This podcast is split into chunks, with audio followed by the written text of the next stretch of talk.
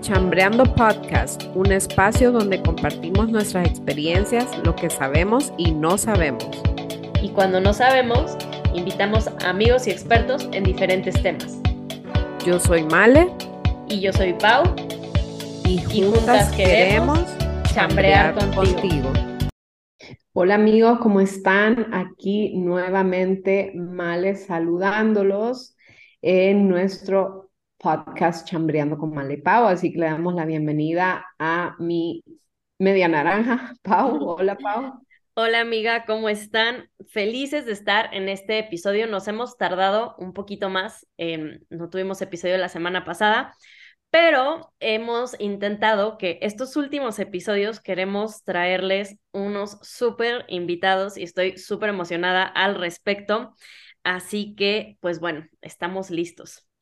Como dijo Pau, este, eh, nos hemos tardado con los episodios, pero es que Pau, vieran cómo me saca el... me ah, regaña y te he, tenido, te he tenido relajada, ¿eh? Espérate, espérate, solo porque ya se vienen las fiestas decembrinas. pues bueno, aquí estamos felices nuevamente y como dice Pau, con una súper invitada. Este es nuestro penúltimo episodio de la temporada y pues si han estado pendientes saben que el tema top de esta temporada es, son los cambios que son inevitables en nuestra vida. Y hoy, pues, para seguir hablando sobre este tema, tenemos a una invitada súper especial que nos hablará sobre los cambios de su vida. Y bueno, y es que cuando Male me propuso el tema, dije, yo encantada, ojalá ella quiera participar con nosotros. Y es que, miren, ahí les va, escuchen nada más. Fue reina de belleza, periodista, comunicador en su país, Venezuela, y es health coach como Mali como yo. Además es maestra de Vinyasa y Kundalini Yoga y en sus redes comparte salud y bienestar. O sea, como escuchan, de reina de belleza a maestra de yoga, creo que hay un cambio de 360 multiplicado al cuadrado. Yo tuve el placer de conocer a nuestra invitada en persona eh, hace, no sé, creo que hace un mes, qué rápido pasa el tiempo. Y de verdad que como reina de belleza que fue, linda por dentro y también por fuera, y de verdad le agradezco por haber aceptado nuestra invitación porque es famosa ustedes. es famosa, nuestra primera invitada famosa. Y para no tenerlos más en suspenso, eh, les presentamos hoy a Michelle Badío, que va a chambrear con nosotros. Bienvenida a nuestro podcast. Bienvenida, Michelle. Gracias por estar aquí con nosotras. Gracias a ustedes, Male, Pau, por esta conexión, eh, um, por estar aquí en este momento, por invitarme, por abrir, seguir abriendo esos caminos a muchas personas que se conectan en sus podcasts y a través de sus redes sociales para para aprender, para seguir creciendo en este camino espiritual que es muy largo y es de constante aprendizaje. Eh, sabes una cosa y al día siguiente no sabes otra y preguntas qué es y así vas, así vas, entretejiendo y entretejiendo y así es que vas cosechando, vas sembrando semillas y cuando llegas a ver, pues ya tienes un camino recorrido y tienes un árbol que sembraste y tienes un alma que floreció de nuevo. Correcto. Pues Michelle, mucho gusto, muchísimas gracias por estar aquí. Eh, a mí mal estuvo así de convencerme, pero yo acabo de llegar a la Ciudad de México, entonces pues como que se me complicó irme y animarme, pero estaba en mis planes o sí lo, sí lo llegué a pensar para, para poder ir y te hubiera conocido. Platícanos un poquito de ti, platícanos, o sea, ya desde tu ronco pecho un poco más de tu historia y cómo ha sido toda esta evolución, ¿Cómo, se han presentado todos estos cambios en tu vida? Bueno, em, soy venezolana, en mi país natal me gradué como comunicadora social, periodista. Eh, sí, como ustedes muy bien dijeron, eh, fui reina de belleza también hace ya muchos años, para ser exacta. Pero sigues divina, sigues divina. Ella, 30 años atrás estuve en un concurso de belleza y bueno, sí, eso me abrió muchas puertas, sobre todo en ese momento a lo que yo quería hacer y a lo que yo sentía que era expresarme, comunicarme. Y eso me abrió las puertas para trabajar en televisión, em, para trabajar en radio em, y para estudiar comunicación social, ¿no? A la par, que venía haciendo también la carrera de modelaje. Entonces estuve en mi país por espacio de 25 años haciendo programas de televisión, radio, diferentes medios. Y mm, bueno, a muchos venezolanos nos tocó, emigrar, nos tocó salir de nuestro país, Venezuela. Yo y mi familia lo hicimos hace ya siete años. Eh, nos vinimos a Florida, Miami, y sin duda que estaba en un momento de mi vida mmm, bonito. Eh, mi hijo tenía apenas dos añitos y nos planteamos mudarnos, pero sobre todo también yo me planteé a nivel personal darme un stop de todo lo que venía haciendo, porque la verdad es que padecí muchos problemas eh, de salud, sobre todo debido al estrés de trabajar en los medios de comunicación y de tener hasta tres trabajos en un mismo día. Entonces, claro, cuando estás joven, que tienes todas esas ganas por delante, que tienes toda la inspiración del mundo para comerte el mundo, no te das cuenta que por otro lado también eh, tu salud lo que les estaba comentando, eh, después de tanto estrés y, y, tantos temas de salud, pues decidimos mudarnos a los Estados Unidos y, y, pensé, bueno, me voy a dar ese stop que necesito para pensar que voy a hacer eh, vida de ahora en adelante, que ya me mudo a otro país, otra cultura, etcétera, etcétera.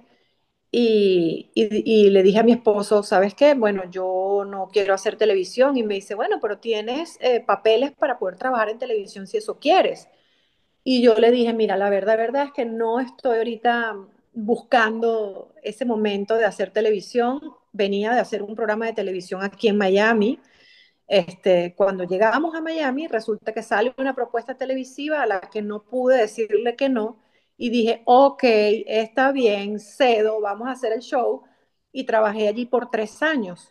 Pero la cosa viene cuando el show se termina, que ahí es que también viene un, un, un, segundo planteamiento de mi vida, ¿no? El primero cuando llegamos es, no voy a hacer televisión, el universo me lleva a hacer televisión, hago televisión y después digo, ok, ahora sí voy a hacer eso que tanto he querido hacer, que lo venía haciendo desde Venezuela, pero no tan seriamente como ahora lo quiero hacer, que es el yoga, el mundo del yoga. Pero Mira, perdón, perdón. Eh, nosotros pues, eh, como este, esta temporada lo dedicamos a hablar sobre los cambios, ¿verdad? Entonces, bueno, su primer cambio es dejar su país. Sí. Que me imagino que, que, que fue difícil. Eh, bueno, toda su familia se vino, como dijo usted, ¿verdad? No, no sé si habrá quedado gente por allá. Eh, sé que Miami pues tiene ese, ese sazón latino, ¿verdad? Pero, pero siempre, siempre es un cambio, ¿verdad? Me imagino que para usted, para su esposo, me imagino que fue difícil. Eh, para tu hijo, para, igual, bueno, sí. tu chiquito, o sea, todo mundo, todo mundo que vamos en esos cambios, eh, todo mundo como que pasamos nuestro proceso, ¿no? Total, el cambio es inevitable. Eh, hay que entender que tenemos que pasar por procesos. Eh, es la ley de la vida, no todo permanece igual, eh, ni permanente, todo está todo el tiempo cambiando y tanto es así que a veces tenemos un día de tal manera y al día siguiente nos cambia el día radicalmente que pensamos, bueno, pero ¿qué pasó? O sea, ayer esto estaba así y hoy ahora está así. Entonces, eh, a mí ese tipo de, eventos, de acontecimientos en mi vida me, han ayudado mucho a, recurrir a herramientas que me ayudaran a aclarar un poco más el camino con respecto a eso que yo quería hacer después de haber hecho televisión. Y curiosamente, aunque pensaba que iba a ser el mundo del yoga, fue el mundo de la alimentación. Entonces, estando en Estados Unidos, cuando se termina el programa de televisión, decido qué voy a hacer, qué hago. Me hago como un replanteamiento a mis 42 años, justamente a esa edad que a todos nos toca, tanto hombres como mujeres, porque déjenme decirles que los hombres también padecen de la crisis de los 40. Fíjense que justo el episodio anterior. El episodio pasado hablamos de ese tema. Que, eh, que Michelle también creo que lo escuchó, el que hicimos con Alejandra, que justo hablamos de la, de la crisis, entre, entre comillas, de la mediana edad, que nos, nos pega todo de alguna manera, ¿verdad? Entonces me imagino que ese, ese era su llamado, como como, ok, eh, estoy en esta etapa, ¿qué, ¿qué sigue? Ya no quiero esto, ya no, como que uno se le vuelven como más claras las ideas, tal vez, a veces, porque a veces... No, y justo creo que Michelle aplica el ejemplo perfecto a lo que nos explicaba Ale, de cómo, como bien lo dices, se te vuelve un replantearte qué es lo que quieres hacer a esa edad, si quieres seguir trabajando en lo mismo, si quieres explorar y darte ese, esa oportunidad de aventarte y decir, bueno, órale, va, me voy a aventar y voy a estudiar y voy a empezar un camino nuevo. Em, es tal cual eh, de, lo que, de lo que hablábamos la vez pasada, ¿no? No necesariamente tiene que ser una crisis. Y para mí qué padre que a partir de este replanteamiento, pues hayas tú encontrado algo completamente diferente a lo que hacías y en lo que aparte te ha ido súper bien. Lo que pasa es que, como, como lo he dicho a veces en varias entrevistas, que yo no vi ese momento de mi vida como una crisis. Correcto. Yo la oportunidad. Exacto. Todo depende también del enfoque y de cómo uno lo quiera ver las cosas. Porque sí, sí, puedes ver las cosas del lado negativo, pero también puedes aprender a ver de las cosas positivas, aunque creamos que no las tienen. Buenísimo. Y entonces, ¿empezaste primero con toda la parte de IIN o te metiste directo al yoga? Comencé por IIN, por la Escuela de Nutrición, Nutrition School, porque eh, venía de este embarazo, había dado a luz a mi hijo, había quedado con eh, peso del embarazo, no tenía una guía concreta y exacta para, para seguir en cuanto a temas de alimentación y ahí empecé a ver que había una parte mía con mucho desconocimiento con, con respecto a la alimentación y estuve con una mm, nutricionista que además, además fue muy bonito y gracias a ella pues me abrió el haber estado en Nayayen, en esta escuela online, porque ella mm, me hizo ver como la parte espiritual de los alimentos, que no era solamente los alimentos físicos, lo que comíamos, lo que cómo lo comíamos, a qué hora lo comíamos, con qué intención lo comíamos, sino también todo aquello que comíamos en nuestro exterior, relaciones, familia, trabajo, equilibrio. Entonces, ella me dejó como pensando y dije, oye, es verdad que estoy comiendo mucho chocolate últimamente por esto y por esto y por esto, por una emoción, porque uno recurre al alimento por eso, porque algo está pasando, porque sientes angustia, porque te sientes estresada, eh, o a lo mejor comes de más porque estás emocionada. Por ejemplo, ahora en estas fiestas viene familia, entonces tienes esa ansiedad de que tienes cinco años que no los ves y sin darte cuenta empiezas a comer todo lo que te encuentras de Navidad en la mesa, en, en la gente, en la calle. Entonces, esa conciencia me hizo pensar, wow, aquí hay algo más profundo que, que el alimento físico, sino el alimento espiritual.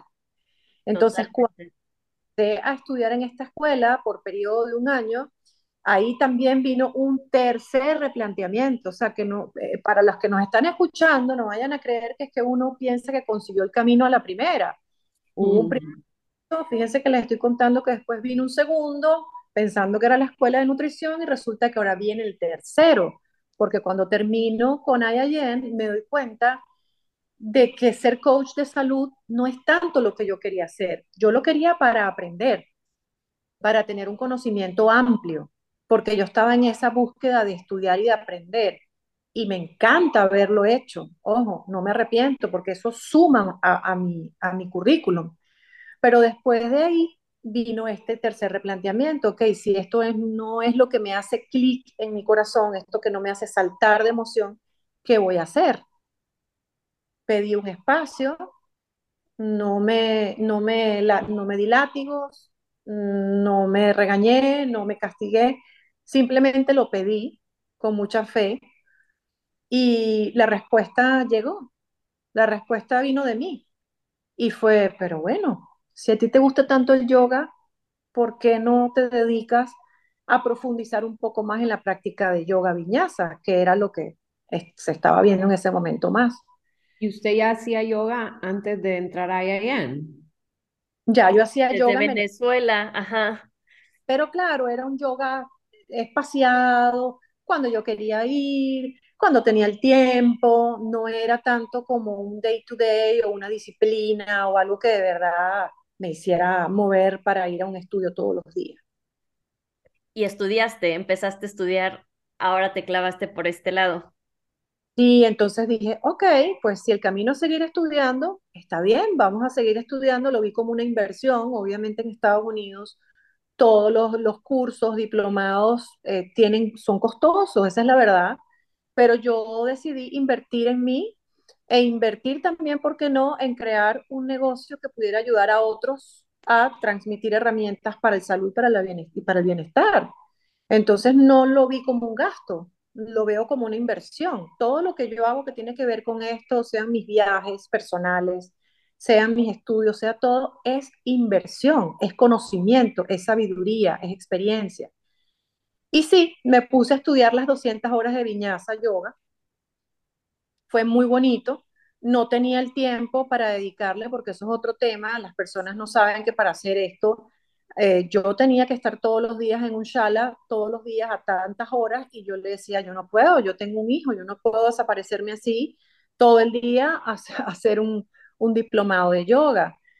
Entonces, bueno, hubo una circunstancia especial que se pudo adaptar a mí, afortunadamente, y pude hacer este diplomado de 200 horas de yoga viñas. Y así fue.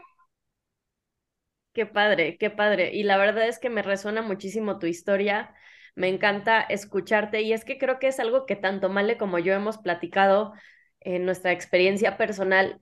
Cuando uno empieza este camino de, de sanación, de conocerse, eh, de tener como mayor conciencia, creo, sobre, sobre uno mismo, muchas veces, al menos muchos, así como es tu caso, empiezan por el lado de la, de la alimentación y cómo ese gusanito, cuando uno pensaba que se iba a dedicar a una cosa, como que te va destapando y, va, y te va presentando como otras cosas y sigues, como tú dices, ¿no? En este proceso de seguir aprendiendo, seguir cambiando, seguir adaptando tu, tu, tu vida y no casarte como con una como con una idea, ¿no? De siempre estar como abierto a lo que la vida nos va trayendo y como a todos estos cambios, como en tu caso, como han, han ido enmarcando tu vida y hacia dónde se ha ido dirigiendo? Yo eh, empecé a, a, seguir a Michelle en pandemia. Eh, no, creo que fue por algo así como de, de IIM, no, como que me salió como una conexión, así como, ay, yo ah, me, encantó el perfil de ella. Y sí, me acuerdo que, que sí compartía cosas de yoga, como eh, como recetas y cosas así. Y lo que me llamó la atención en los últimos meses es que Michelle empezó a compartir sobre Kundalini Yoga. Eh, yo, pues Pau aquí, si no sabía Michelle, también es maestra de yoga. Eh, yo pues he hecho vinyasa, eh, ¿verdad? Que creo que es como la más común. Eh, no fácil, pero más común aquí, por lo menos en, en, en Honduras. Y me llamó mucho la atención y le escribí a Michelle. Y me sentí, me sentí así como, wow, me contestó. de verdad, de verdad, o sea, yo así como, wow, me contestó. Y en eso le pregunté de Kundalini y cosas así, y de repente me, me ofreció este, mm, para ir a, a, un, a este retiro que fui, que Michelle fue una de las organizadoras, ella también em, organiza mm, retreats, ¿verdad? Ha tenido varios, eh, como para que sigan sus redes y vean qué, qué cositas hay por ahí. Y pues volviendo al tema del yoga, del Kundalini Yoga, eh, una de las razones por las que fui a este retreat fue para probar esas clases. Y me fascinaron ustedes, tanto así que estoy literalmente pensándolo, eh, a ver si el, el otro año, 2023, saco mi certificación, pero quería que Michelle nos, ¿verdad? Hablando de cambio, ¿verdad? Cambia de país, cambia literalmente de profesión cambia estilo de yoga también, me imagino que siempre es el otro, pero que nos diga qué diferencias hay entre el vinyasa y el kundalini. Bueno, eh, a ver, el kundalini yoga es la forma más conocida y más completa de yoga, porque en kundalini yoga trabajamos cinco cosas o cinco elementos. Trabajamos en la respiración, no es que el otro no, pero aquí nos ahondamos realmente en respirar, en hacer el trabajo de breathwork. Meditamos, cantamos mantra, eh, practicamos asanas, o sea, posturas en movimiento, y también practicamos mudras, que son esos gestos que hacemos con nuestras manos, que tienen que ver directamente con la conexión cerebral y nuestros hemisferios cerebrales. Entonces, es un yoga súper completo, porque a diferencia del viñasa o de la ashtanga, a mí me encanta hacer viñasa, he hecho eh, power yoga, rocket yoga, todos los estilos de yoga que you name it, yoga terapéutico, o sea, todos los he hecho y los he probado. Y mm, a diferencia de estos es que permaneces mucho más tiempo en respiración, permaneces mucho más tiempo en meditación, permaneces más tiempo haciendo una postura, eh, cantas. Entonces, claro, cuando estás en Shavasana es la oportunidad para poder integrar todo ese trabajo energético que has hecho durante la práctica. Yo diría que es un trabajo más interno porque estás conectando con tus energías sutiles, con esa energía kundalini, que es la forma, eh, eh, es, la, es la energía bioquímica en el cuerpo humano donde tenemos mayor disponibilidad y que es más concentrada aquí en la base de nuestra columna vertebral, en nuestro muladhara chakra. Esa energía generalmente está dormida la mayor cantidad de nuestro tiempo a medida que vamos envejeciendo. Esa, esa energía casi nunca la logramos despertar.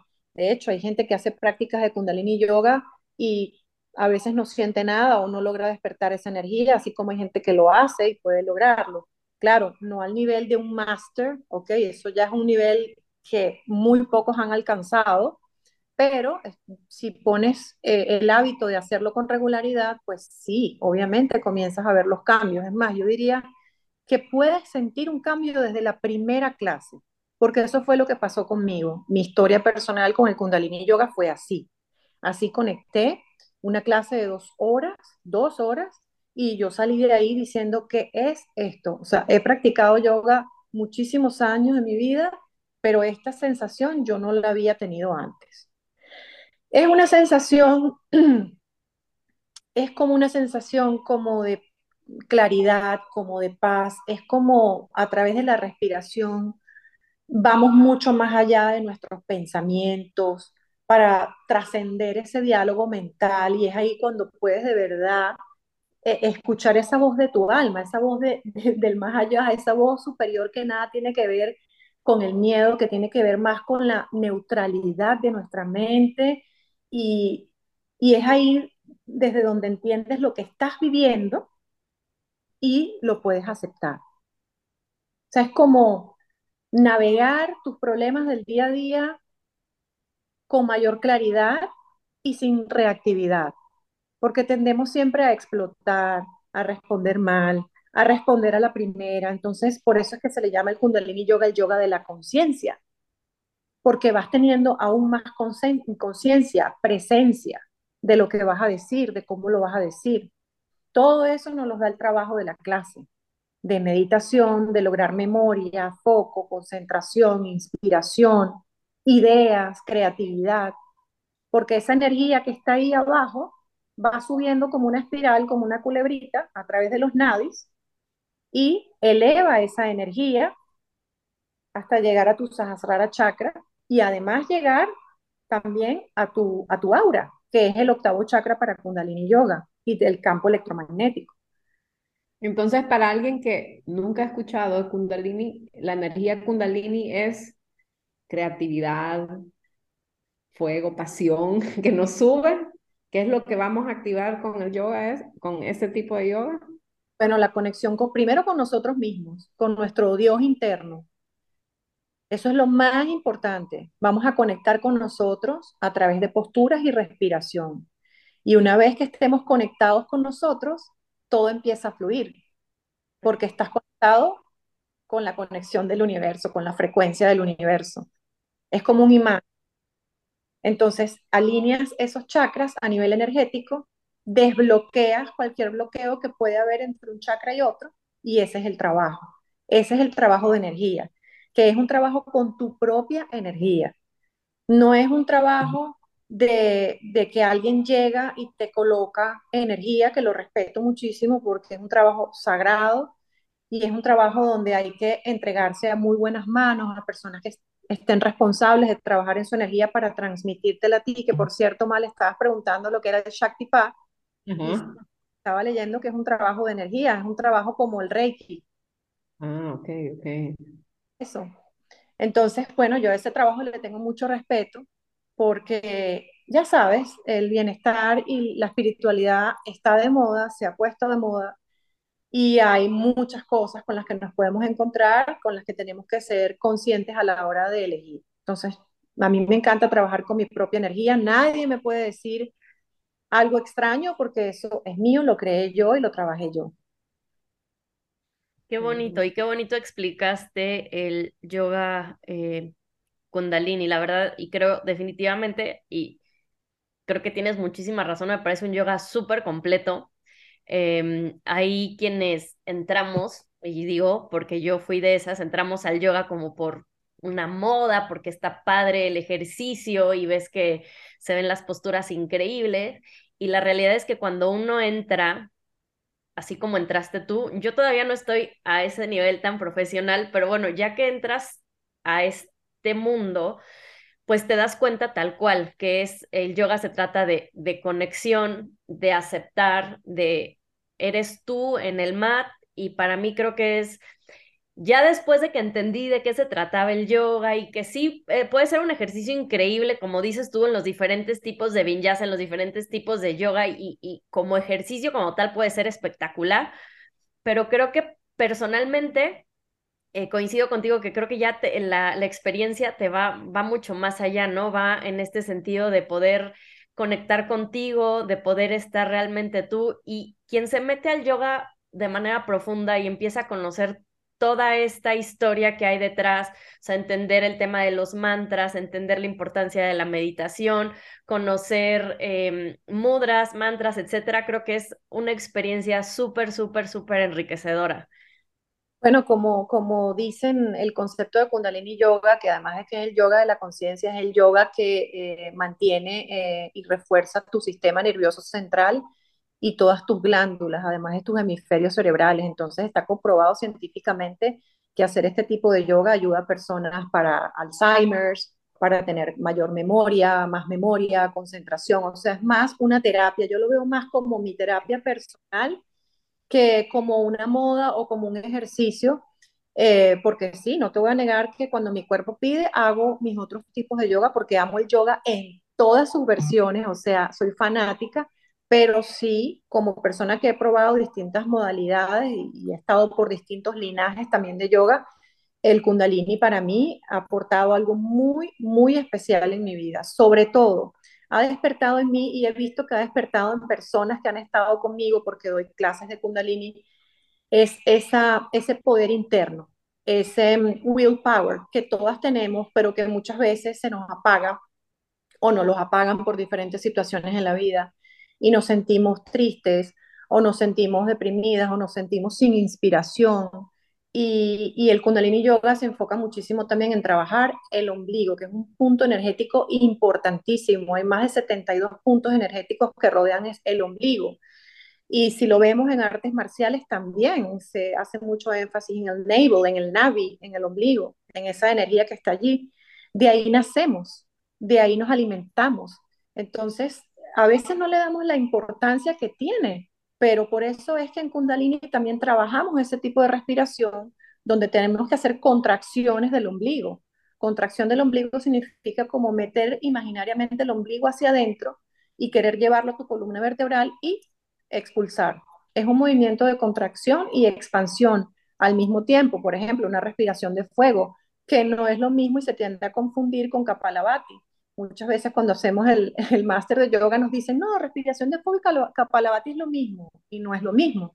Son, es parecido, pero hay diferentes maneras de, de respirar, ¿no?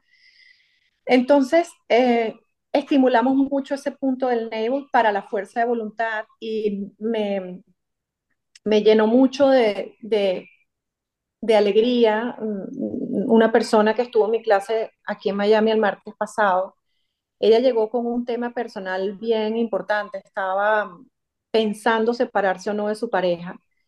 Eh, pero muchas veces ese tipo de decisiones a todas se nos hace demasiado difícil, es como que empezamos a pensar en todo el mundo menos en nosotras, ¿no? Y son decisiones definitivamente contundentes, reveladoras, importantes. Y mm, esta chica me escribió ayer y me dijo, entre otras cosas, Michelle, eh, ese día que fui a la playa contigo, algo pasó, no sé qué, pasó en mí, yo me separé, hablé con él, hablé con él desde el amor, hablé con él desde la sinceridad, sin atacar, sin nada. Estuve súper estable durante toda mi conversación, muy consciente, muy presente de no herirlo con mis palabras. Y mira, él sintió esa energía de mi parte y decidimos que, que, sí, que teníamos que aceptar que ya cada uno tenía que seguir su camino. O sea, él que estaba empeñado en que no, en que no, él entendió ese día que era lo que yo quería y que iba a ser lo mejor para nosotros.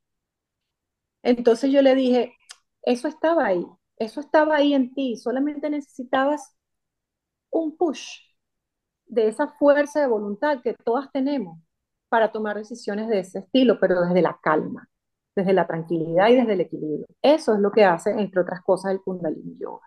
Pues ya saben, Kundalini como herramienta para tener este, esta fuerza hacia los cambios, eh, herramienta para conectarse. Chequen, porfa, las, em, la cuenta de Michelle si en Miami. Van. Yo ya voy a ir, creo, ya, ya me dieron ganas de ir allá para tomar una clase. los martes. para que vaya ya un martes, seguro va a haber una clase de Michelle. Yo, Michelle, lo que he visto, lo que he visto, ¿verdad? En, en, en, en lo que nos ha estado contando por acá, eh, todos estos cambios usted los ha recibido con, como con mucha calma. Yo, o sea, eh, e, esta temporada que hemos hablado de cambios, bueno, pausa, eh, mudanza, estuvimos hablando de, de, de la adolescencia, de los hijos. Y la verdad, em, a veces los cambios sí son bien estresantes, pero yo no sé si es, yo les dije, Michelle linda por dentro y por fuera, porque ella inspira esa paz. Y yo digo, pareciera que está contando acá y que no le costó hacer esos cambios, cuando normalmente eh, todos sentimos como esa resistencia, ¿verdad? De hacerlos. No sé, o sea, siento que no sé si es que usted lo siente como que todo llegó a su momento, eh, o tal vez, eh, no sé, ciertas prácticas que usted tenía la hicieron recibir todos estos cambios de manera más tranquila, por lo menos lo que he percibido en la entrevista. Lo que se percibe es eso, ajá. Sí, es que definitivamente eh, soy otra persona desde mi práctica.